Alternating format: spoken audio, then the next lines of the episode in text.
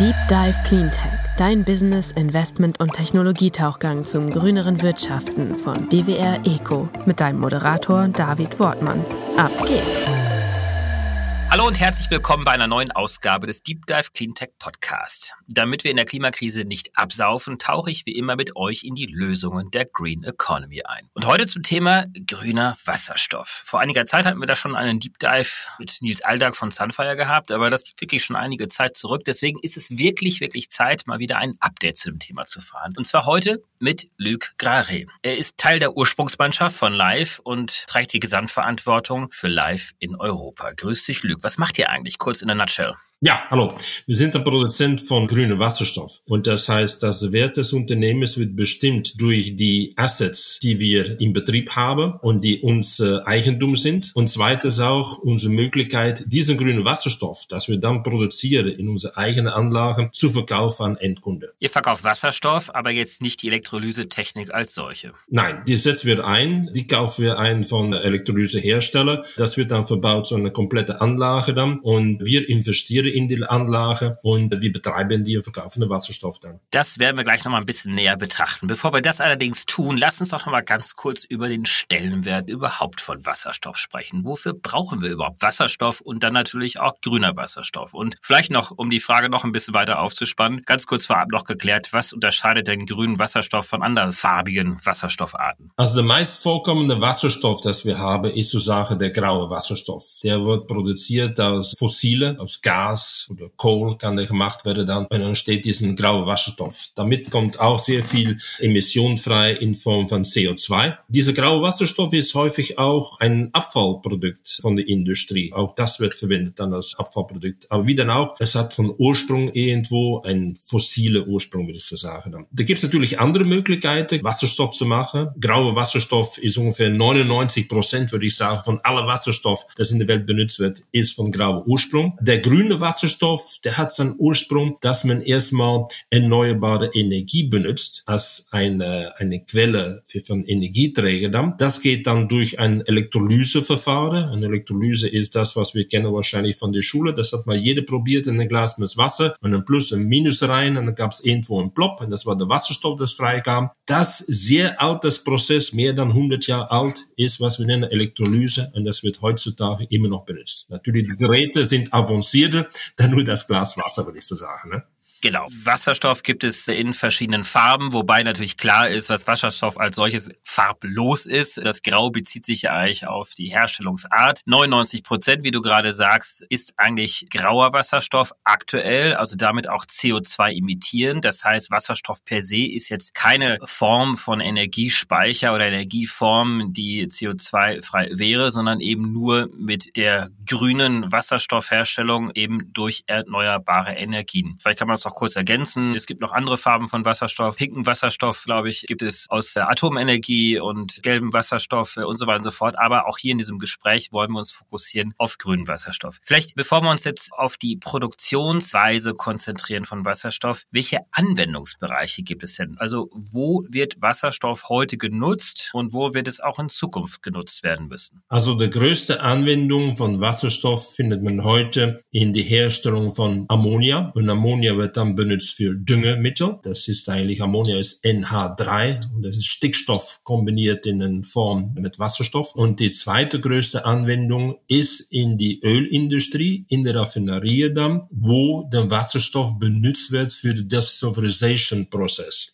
also der Sulfur aus der Öl rausnehmen dann. Weil der Sulfur, der hat uns in Vergangenheit, was wir nennen, diesen sauren Regen irgendwo verursacht haben. Ja, und deshalb auch seit den 80er Jahren sind die Raffinerien gezwungen, irgendwo diese Desulfurization zu machen, das Sulfur rauszunehmen mit Wasserstoff. Nun, das ist genau eine Anwendung, wo ich sagen würde, die wird es in Zukunft nicht mehr geben. Genau. Ja, weil da ist natürlich keine Zukunft mehr für die Ölindustrie als solches, die wir heute kennen dann, für das Verbrennen von Öl und Gas ist es keine Zukunft mehr. Also diese Anwendung wird wegfallen dann. Aber natürlich sind da viele andere Anwendungen, wo Wasserstoff zum Tragen kommen kann. Viele Industrieanwendungen in der Glasindustrie, in der Stahlindustrie, wo der Wasserstoff in irgendwo einer Form dann auch Erdgas ersetzen wird. Also dass der Wasserstoff benutzt wird für einen Energieträger, der dann Wärme oder Hitze verursachen kann. Und natürlich auch in andere Formen in der Mobilität, wo eigentlich der Prozess von Elektrolyse zurückgemacht wird, umgekehrt. Das nennt sich Fuel Cell, wo als Wasserstoff wieder zurück Strom gemacht wird dann und wo ein Elektromotor mit angetrieben werden kann. Also das ist die Anwendung von Wasserstofffahrzeugen, die wir kennen von Toyota, Hyundai und so weiter dann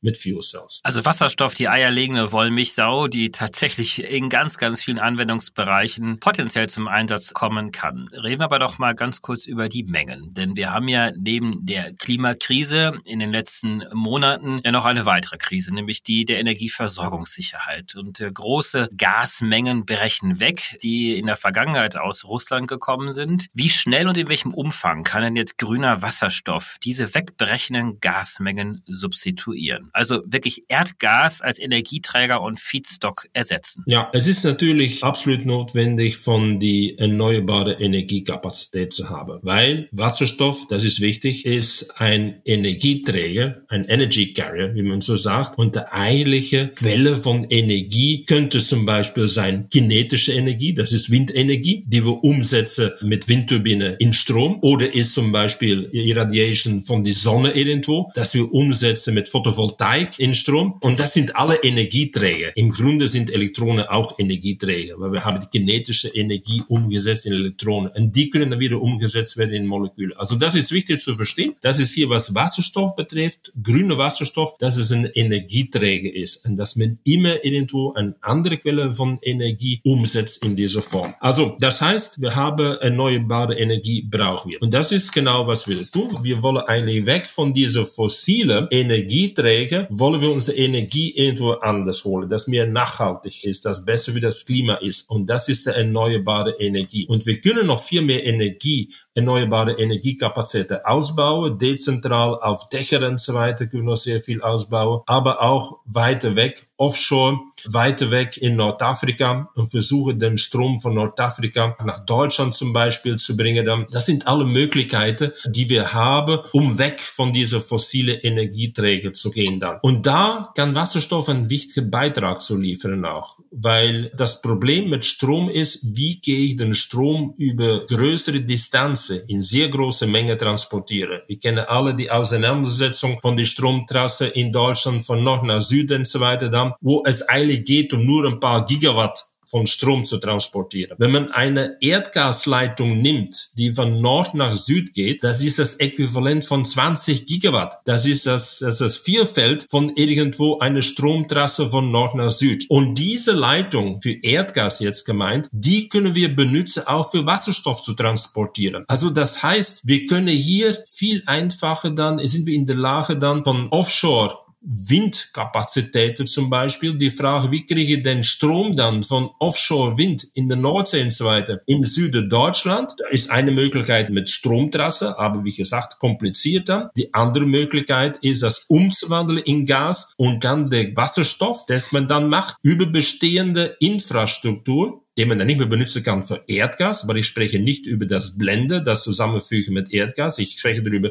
über reine Wasserstoff zu transportieren, über die bestehende Infrastruktur für Erdgas benutzt ursprünglich nach dem Süden zu bringen. Also ein Vorteil des Transportes, weil ich nicht die Kilowattstunden transportieren muss über Netze, über Stromnetze, sondern weil ich vor Ort dezentral durch erneuerbare Energien Wasserstoff produzieren kann und dann schlussendlich Moleküle transportiere über existierende Pipelines. Sind diese Pipelines denn so nutzbar, also die existierenden Erdgas-Pipelines, wie wir sie ja in Gesamteuropa ja inzwischen ja auch haben, ohne dass sie wieder neu retrofitted werden müssen, wie man so schön sagt, also abgegradet werden müssen, Wasserstoff-ready gemacht werden müssen? Oder braucht es da noch einer größeren Investition, um die Pipelines tatsächlich auch wasserstofftransportfähig auszugestalten? Nee, an für sich, was Investition betrifft, nicht. Ich habe da eine Zahl, die man sich einfach merken kann. In Holland gibt es da zwei Netze für Erdgas. Das ist das niedrigkalorische Netzwerk von Groningen und das hochkalorische Netzwerk, wo man dann Gas von Russland oder Norwegen reinpumpt. Das Netzwerk von Groningen wird irgendwo bald leer sein, weil die Gewinnung von Erdgas in Groningen ist beim Gesetz entschieden aufzuhören in 2023. Und es ist möglich in Holland, das ganze Netz für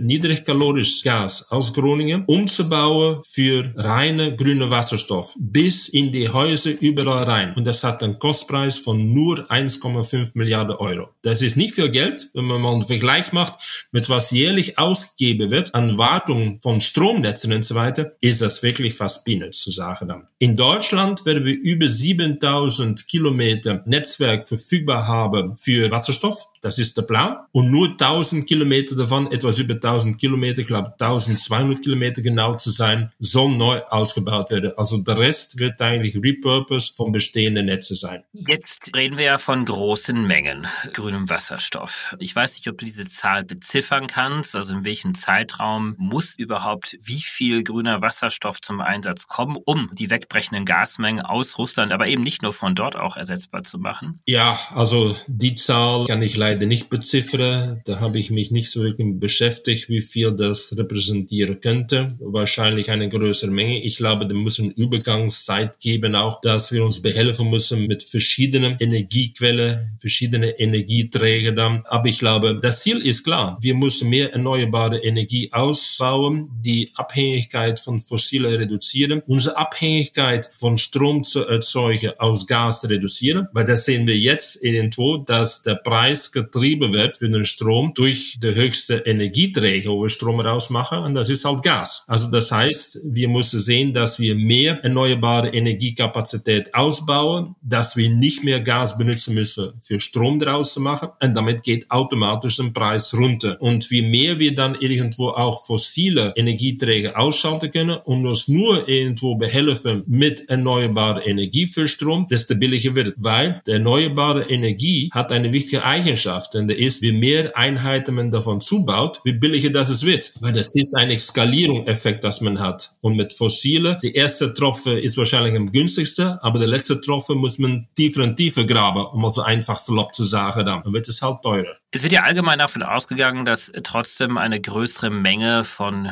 grünem Wasserstoff jetzt nicht nur rein in Europa produziert werden kann, sondern roundabout 50 Prozent des künftigen Bedarfs auch in die EU importiert wird aus anderen Regionen. Du hast gerade Nordafrika beispielsweise schon angesprochen. Gehst du von ähnlichen Größenordnungen aus, beziehungsweise kannst du ungefähre Abschätzung geben, wie viel wir denn tatsächlich auch innerhalb von Europa dieser Nachfrage auch decken können? Denn je größer die Abhängigkeit von Importen ist, desto größer natürlich auch wieder das Risiko, in politische Abhängigkeiten zu kommen. Vielleicht auch wieder mit Regionen, die nicht unbedingt politisch immer so adäquat sind. Also die Zahlen, was du genannt hast, die kenne ich, die sind in den Raum mal geschmissen worden. Wobei ich sehr stark zu bedenken gebe, ob man da wirklich alles gut durchgedacht hat und alle Möglichkeiten erschöpft hat vom Offshore-Bereich. Also ich glaube da, was ein Offshore-Windausbau betrifft, in der Nordsee, in der Ostsee, in der Baltik und so weiter, da, da ist noch sehr viel Potenzial. Und ich habe den Eindruck auch dann, wenn da Regierungsmitglieder sprechen da über, okay, wir brauchen so viel Prozent aus Nordafrika, dass da zu wenig mitgerechnet ist, wie viel könnte da wirklich von Offshore-Wind kommen dann. Wenn man einfach mal Holland mal nimmt, die haben noch die Möglichkeit von 60 Gigawatt an Windkapazität auszubauen. Das geht sehr weit weg. Das ist dann irgendwo, da sind da Locations, die 200 Kilometer weg sind von der Küste da. Das ist einfach sich viel mehr dann das Land braucht. Aber man kann da irgendwo auf hohe See dann Wasserstoff produzieren und auch wieder Überleitungen dann in der Wasserstoff-Backbone am Land reinbringen. Also deshalb,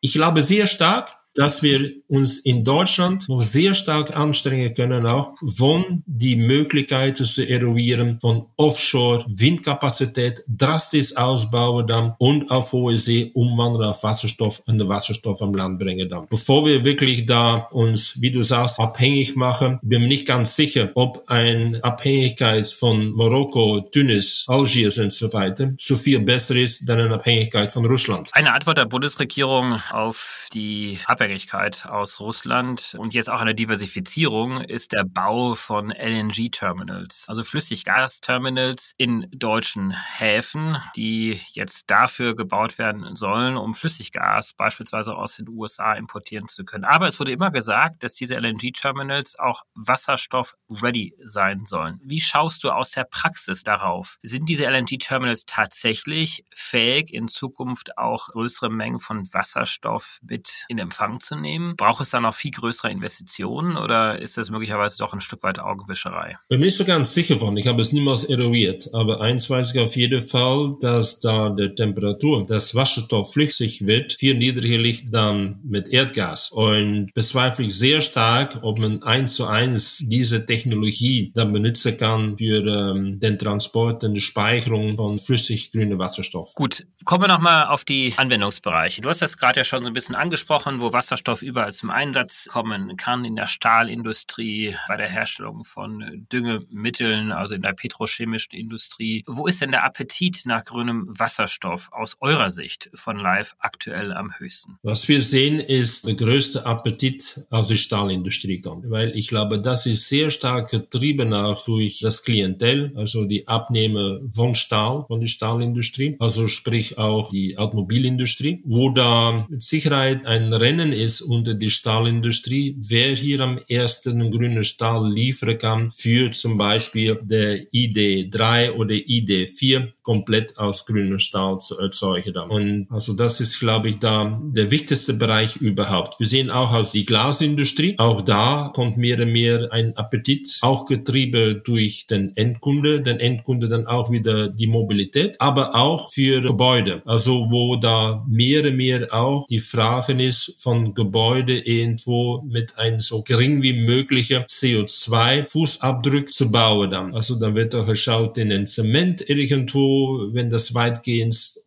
ohne CO2-Erzeugung produziert worden ist, aber auch der Glas. Also da ist eine Nachfrage, kreiert sich so langsam an, für Glasfassade komplett hergestellt aus zu sagen grünen Glas. Und der Mehrpreis ist okay, das kriegen wir auch mit. Also die Treiber sind dann doch die energieintensiven Industrien wie Stahl, Glas, Beton und die dahinterliegenden Produkte, Automobilindustrie, Gebäudeindustrie. Was sind denn dort wiederum die Treiber dazu, dass es diese Nachfrage gibt? Es ist ja jetzt nicht nur der Wunsch des Stahlherstellers, klimaneutral auf einmal so zu produzieren. Was sind denn die dahinterliegenden Treiber, dass hier jetzt stark investiert wird? Also ich glaube, das Verstehen von der Industrie, dass so langsam an das Thema nachhaltig und CO2-Fußabdrücke und so weiter salonfähig geworden ist bei das große Publikum. Nimm zum Beispiel mal ein Volkswagen Golf. Wenn man dann herstellen würde dann mit grünem Stahl, das wird ein Mehrpreis und der kriegt von einem Stahlproduzent, das wird ein Mehrpreis bedeuten von nur 157 Euro an Kosten für das Auto. Also das ist nichts, das ist lächerlich. Naja, das kann man allein mit den Marketingkosten dagegen rechnen, die möglicherweise helfen, dieses Auto auch besser zu verkaufen. Absolut. Also das ist zum einen, was wir sehen. Wir sehen auch da, dass in den Retail-Bereich größere Supermärkte zum Beispiel auch, dass da auch komplett runter in die Value Chain Nachhaltigkeit gefordert wird. Mit, wenn es nicht geliefert wird, auch mit auf Strafe irgendwo rausgeschmissen zu werden. Also das geht bis in die Mobilität, also der Transport von die Güter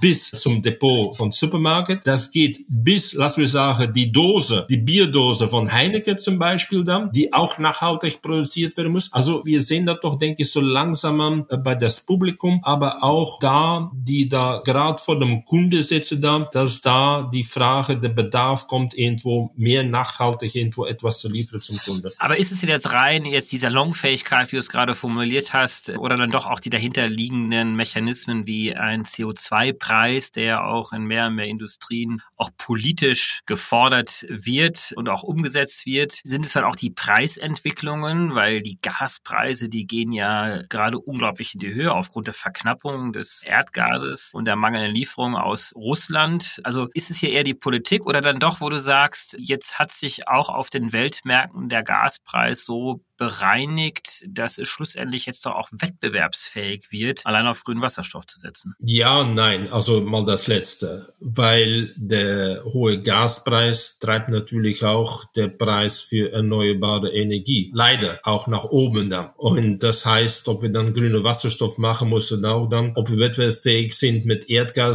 das ist nicht unbedingt gegeben, weil wir starten müssen von einem höheren Preis für die erneuerbare Energie. Aber die erste Frage von dir, ich denke tatsächlich die Kombination von beiden. Also salonfähig sein von das Thema Klima, Grün und dass es auch einen geringen Mehrpreis hat und das tun einen geringen Mehrpreis, weil das sind natürlich Grenzen irgendwo, dass man bereit ist, Mehrpreis zu zahlen dann. Aber da hilft dann wieder die Politik dabei auch. Also die verschiedenen Mechanismen, was wir haben von CO2-Bepreisung, dass das zwinge irgendwo mit Quota gewisse Dinge zu tun, das trägt dazu auch, dass die Industrie, die Herstellung von Produkten sich auseinandersetzen muss mit das Thema und sich anstrengen muss auch dann und weiß, man kann es nicht einfach komplett durchverrechnen, man muss sich irgendwo kreativ beschäftigen mit das Thema und sehen, wie man das am besten gestalten kann. Die Gaspreise steigen ja aktuell. Wir haben in äh, anderen Regionen, beispielsweise in den USA, ja nicht ganz so stark explodierende Preise. Siehst du hier dann auch das Bedrohungsszenario, dass ein Teil der Industrie einfach abwandert aus Europa und damit auch dann die Herstellung von grünem Wasserstoff, also von größeren Mengen? Also dass das Spiel eigentlich gar nicht in Europa stattfindet, sondern durch diese energieintensiven Industrie möglicherweise ganz woanders? Das wird vielleicht teilweise passieren, aber es wird nicht so eine Riesenwelle irgendwo erzeugen. Wenn ich sage irgendwo, das Thema Grün und so weiter, alles drumherum ist salonfähig auch, dann kann man sich auch nicht leisten, irgendwo dann zu sagen, okay, dann produziere ich halt irgendwo mit fossil saubillig in USA meine Produkte und bringe die halt so grau wie die sind nach Europa dann und ignoriere das ganze grüne Bewusstsein von der Konsument in Europa. Also die Zeiten sind vorbei, glaube ich.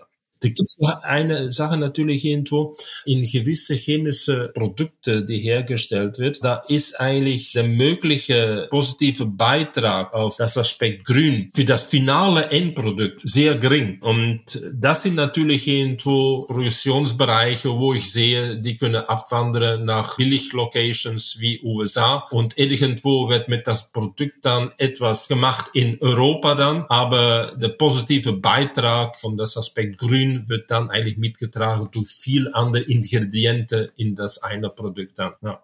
Euer Geschäftsmodell ist der Betrieb von grünen Wasserstoffanlagen. Das heißt, ihr bezieht die Elektrolyse-Technologie von verschiedensten Herstellern weltweit, nimmt diese Technologie, baut sie auf, betreibt diese Anlagen. Wie genau sieht denn dort euer Geschäftsmodell jetzt aus? Also verkauft ihr jetzt grünen Wasserstoff? Betreibt ihr die Anlagen im Auftrage Dritter, die wiederum eigentlich nur für sich selber produzieren? Geht doch dort mal bitte ein bisschen ins Detail nochmal hinein, wie dieser Markt und wie die Wertschöpfungskette funktioniert und welche Rolle ihr an welcher Stelle ihr spielt? Also es fängt an, dass wir nach Locations suchen, wo können wir eine grüne Wasserstoffproduktionsanlage aufbauen. Das hat damit zu tun, irgendwo, wo sitzt der Kunde, wo ist da vielleicht eine mögliche Anschluss an der Wasserstoff-Backbone, der in Zukunft kommt, wo können wir Strom beziehen, erneuerbare Strom beziehen von Locations, wo es vielleicht Curtailment gibt. Also wo da irgendwo, aus welchen Umständen dann auch x Tage im Jahr oder x Tage im Monat sogar so viel grüner Strom erzeugt wird, dass die Produzenten von grünen Strom gefragt werden, deren Anlage auszuschalten. Und das sind interessante Locations weil das heißt, anstatt von die Möglichkeit von grünen Strom zu erzeugen einfach wegzuschmeißen, können wir an diese Tage dann grüne Wasserstoff produzieren und sogar noch mehr produzieren. Aber ist es nicht so, um da kurz einzuhaken, dass auch äh, häufig diese Anlagenbetreiber, beispielsweise bei einer Windkraftanlage, die dann gefragt werden, weniger zu produzieren, weil die Netze überlastet sind oder ganz abzuschalten, doch eigentlich auch eine Kompensationszahlung bekommen? Das heißt, welcher Anreiz ist da, statt der Kompensation einfach zu sagen, gut, ich verzichte darauf und und produzierst über grünen Wasserstoff. Ja, genau. Die Kompensation, das ist natürlich irgendwo marktwirtschaftlich unsinnig, so etwas zu machen da. Ne? Also da müssen wir sehen, von wegzukommen. Wir kennen sogar irgendwo Verteilerstationen in Deutschland, wo 60 Prozent der erneuerbaren Energie, der da ankommt, eigentlich curtailed werden muss, nicht weiter benutzt werden kann. Also das ist nicht zu fassen und da muss tatsächlich irgendwo Kompensation für bezahlt werden dann. Also so eine unsinnig wirtschaftliche Entwicklung ist, ist kaum vorzustellen.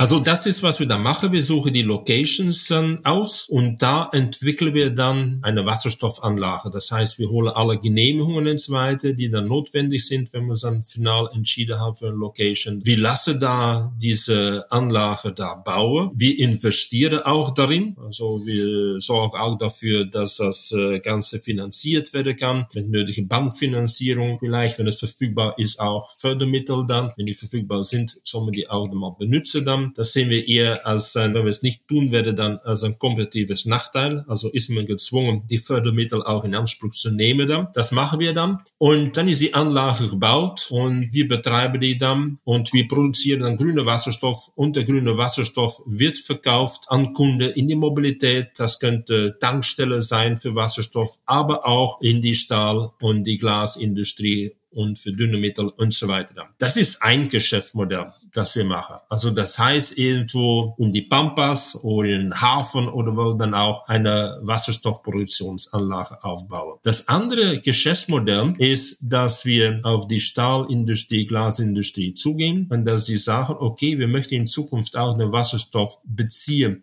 über den Wasserstoff-Backbone. Aber bis dann möchten wir hier so schnell wie möglich auf unsere Standort Wasserstoff produziert bekommen dann. Und das ist ein Geschäftsmodell, wo wir dann sagen, okay, wir bauen hier eine Wasserstoffanlage auf. Wir investieren die komplett. Wir betreiben die Anlage und wir verkaufen dir Stahlindustrie oder Glas, verkaufen wir dir dann den grünen Wasserstoff, den wir hier vor Ort produzieren. Das ist ein anderes Geschäftsmodell. Das nennt sich On-Site-Produktion. Und das setzt wahrscheinlich auch länger längerfristige Verträge voraus, weil die Anlage muss sich ja dann über x Jahre hinweg dann wieder amortisieren. Genau, also das ist natürlich irgendwo für uns so etwas zu finanzieren wenig herausfordernd, weil das setzt natürlich ein 15 Jahr Vertrag aus, dass wir da bleiben, dass wir 15 Jahre lang produzieren. Das ist ein sehr gutes Geschäftsmodell an für sich. Das andere Modell von irgendwo, würde ich sagen, auf die Pampas eine Wasserstoffanlage aufzubauen, das ist eher ein Merchant-Geschäft. Man kann natürlich Verträge abschließen, langfristige Lieferverträge, aber die sind meistens maximal fünf Jahre. So, das heißt, ihr habt diese beiden Geschäftsmodelle. Über welche Größenordnung sprechen wir aktuell? Also wie viele Anlagen habt ihr bereits schon gebaut? Wie groß ist die Pipeline? Wie groß ist der Markt in den nächsten Jahren? Kannst du uns da ein paar Zahlen, Daten, Fakten noch mit einbringen? Also erstmal, was wir in der Pipeline haben, das ist 9,8 äh, Gigawatt in Europa von Projekten, die wir entwickeln. Aber da gegebenenfalls einen Standort für ausgesucht haben, einen Anschluss an das Netz. Etwas über 90 Projekte sind das. Das ist eine Pipeline, die wir dann davon äh, ausgehen, dass wir bis 2030 eine gewisse Menge umsetzen können, dazu mal zu sagen. Ziel haben wir gesetzt, dass wir bis 2030 äh, drei Gigawatt in Operation haben möchten. Also insofern sind alle große Zahlen und es sind vier von unseren Konkurrenten, die noch größere Zahlen ankündigen und so weiter. Aber, das sage ich immer, das ist ein großes Aber. Wir sind eine von den wenigen, die auch schon etwas gebaut haben. Und wir haben letztes Jahr in Westfrankreich, Nähe von Atlantik, unsere erste Anlage in Betrieb genommen. Das ist in Bois. Das ist ungefähr 50 Kilometer weg vom Nantes, wo unsere Headquarter auch übrigens ist. Und da haben wir eine kleine Wasserstoffanlage aufgebaut. Die ist auch teilweise R&D, wird auch kommerziell benutzt. Und von daraus beliefern wir schon Kunden über Tube Trailer. Also das heißt, wir haben nicht nur eine Wasserstoffanlage aufgebaut, wir setzen uns auch auseinander, wie kann ich hier den Wasserstoff an den Mann bringen, wie geht das mit Transportieren, was für Issues kommen dazu und so weiter. Und das können die wenigsten irgendwo vorzeichnen auch dann, die nur sprechen über was für Pläne es gibt dann, aber noch nichts gebaut haben, noch keinen Tropfen Wasserstoff mal zur Sache geliefert haben an Kunden. Man spricht ja nicht umsonst etwas böse über eine sogenannte MOU, also Memorandum of Understanding Industrie. Das heißt viele Absichtserklärungen, die abgeschlossen worden sind. Wann siehst du denn jetzt den großen Durchbruch? Also wann kommen die ersten richtig großen Investitionsentscheidungen von Stahlherstellern, von der Glasindustrie, von der Bauindustrie, Zementherstellern, um jetzt tatsächlich nicht nur die Ankündigung, die es ja viele gibt, sondern jetzt auch die Politik und die Ziele, die ja da sind, wirklich mit Leben zu füllen. Also den großen Ausbau sehen wir und das sehen wir auch in unserer eigenen Pipeline. Das hat damit zu tun auch, dass man so ein Projekt entwickeln muss. Man braucht den ganzen Genehmigungsprozess mal durchzugehen und so weiter. Das könnte auch ab und zu mal über ein Jahr dauern dann. Wir sehen wirklich den großen Ausbau, dass er anfängt irgendwo zweite Hälfte 25, hauptsächlich 26. 26, 27, das ist auch der Zeitpunkt, dass einige Strecke von dieser Wasserstoff-Backbone schon in Betrieb genommen werden könnte dann. Das wäre wäre dann im Westen Deutschland, das ist auch im Osten Deutschland, im Norden. Und das ist natürlich äh, zwingend notwendig, dann den Wasserstoff von Produktionsort zum Kunde, zum Stahl- und Glasindustrie zu bringen. Auch wenn es um größere On-Site-Anlage geht, da sind wir auch der gleiche Zeitraum irgendwo 25, 26, 27. Nochmal, wie, wie groß das Geschäft sich entwickeln wird. Da ist das Ziel gesetzt von der EU als Maßnahme von dieser Repower EU von 10 Millionen Tonnen Wasserstoff zu produzieren in Europa. Und dafür braucht man eine Kapazität, je nachdem, von wie viel Betriebsstunden man die Anlage betreiben kann, von irgendwo eine Größenordnung von 120 bis 140 Gigawatt an Elektrolysekapazität. Und das sind natürlich Riesenzahlen, wenn man irgendwo, was man sieht, dass man jetzt hier und da mal 10, 20 Megawatt gebaut wird, dann, dass wir eigentlich hochskalieren müssen in wirklich diese mehr dann 100 Gigawatt Kapazität in Europa. Du hast andere Hersteller angesprochen.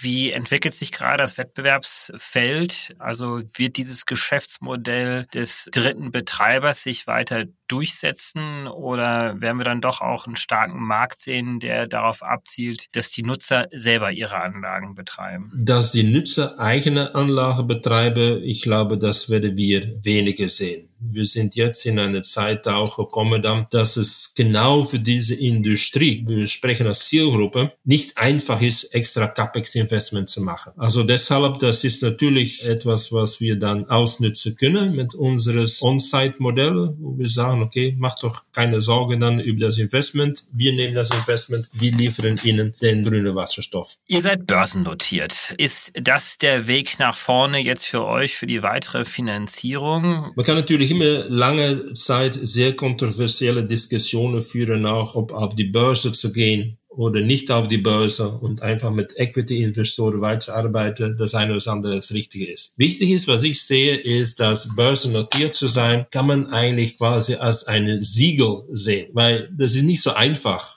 auf die Börse notiert zu werden und auf die Börse zu bleiben. Das sind sehr viele Voraussetzungen, die man erbringen muss. Und deshalb sehe ich es wirklich als ein Quality-Siegel, der bestätigt ist von einer Institution wie die Börse ist und das an für sich sehr gut ankommt bei Kunden. Also da, wenn man nicht auf die Börse notiert ist, dann hat man schnell die Frage, wer steckt hinter euch? Wer sind eure Investoren auch? Was haben die noch mehr Geld und so weiter? Dann, wie könnt ihr damit diese Investoren weiter wachsen? Wenn wir da sagen, okay, wir sind auf die Börse, die Euronext in Paris notiert, dann ist erstmal das Thema abgewickelt. Das ist in Ordnung. Als Abschlussfrage, was sind jetzt für euch die nächsten großen Schritte? Worauf können wir uns vorbereiten? Wann hören wir das nächste Mal wieder von euch? Wir werden da die kommenden 18 Monate in Deutschland weiterentwickeln an Standorten, weil wir haben uns committed, dass wir bis Ende 25 in der Lage sind, flächendeckend grüne Wasserstoff in Deutschland zu liefern. Das heißt, in jeder Ecke können wir grüne Wasserstoff liefern. Das wird nicht in Riesenmenge sein. Das wird eine Menge sein, die geliefert werden per Tube Trailer, also per LKW. Und das wird mit einem Netzwerk von 10, 12 Anlagen sein in Deutschland. Größe 10, 15, 20 Megawatt, die wir aufbauen. Das ist nicht so groß, sieht das aus, so 10 Megawatt, aber das sind Größenordnungen, die man jetzt umsetzen kann wo man jetzt irgendwo auch in eine betrachtliche, also akzeptable Zeit, würde ich sagen, ein Genehmigungsverfahren durchziehen kann. Die erste Ankündigung, die wir so gemacht hatten, war letztes Jahr das war in Spreewald, in der Lausitz, wo wir da eine Anlage aufbauen werden. Die zweite war dann dieses Jahr in Schwäbisch Gmünd, südlich von Stuttgart. Und so wird da die kommenden Monate mehr von diesen Ankündigungen kommen dann, dass wir das Netzwerk in Deutschland voll haben dann und dass wir dann irgendwo das realisiert bekommen bis Ende 25. Luc Raré von Live, ganz, ganz herzlichen Dank dir für dieses tolle Update zum Thema grüner Wasserstoff. Wir werden sicherlich einiges noch von euch hören. Auf bald. Tschüss. Dankeschön. Zeit zum Auftauchen. Wir hoffen, dir hat's gefallen. Wenn's so ist, würden wir uns sehr über eine positive Bewertung und dein Abo freuen. Und falls du noch tiefer ins Thema eintauchen möchtest oder Kontakt zu unseren GesprächspartnerInnen suchst, kannst du dich über www.dwr-eco.com ganz einfach bei uns melden. Dieser Podcast wird von DWR Eco produziert, deiner internationalen Cleantech-Beratung für Markt- und Geschäftsstrategien, Politik, PR und Kommunikation.